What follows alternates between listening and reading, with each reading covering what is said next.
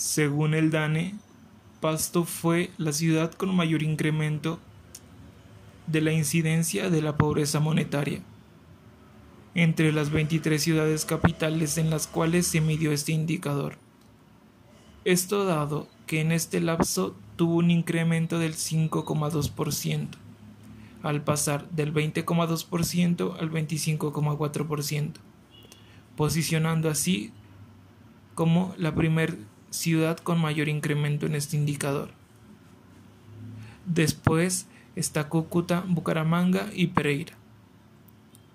De este modo, es preocupante la situación de Pasto respecto a esta medida, dado presentó un incremento mayor que Cúcuta, la cual ha tenido que enfrentar el éxodo de venezolanos.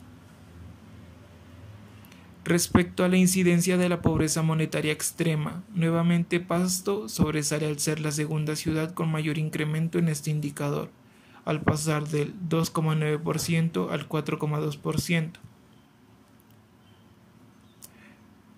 Al respecto, el representante de la Cámara por Bogotá, David Racero, mencionó que el incremento de este indicador en varias ciudades de Colombia se debe a una política económica que no beneficia a la ciudadanía. A nivel nacional, en 2018, el porcentaje de personas clasificadas como pobres respecto al total de la población nacional fue 27,0%. En las cabeceras esta proporción fue 24,4%, en los centros poblados y rural dispersó 36,1%. En resumen, en Colombia hay 1,1 millones de personas más en la pobreza,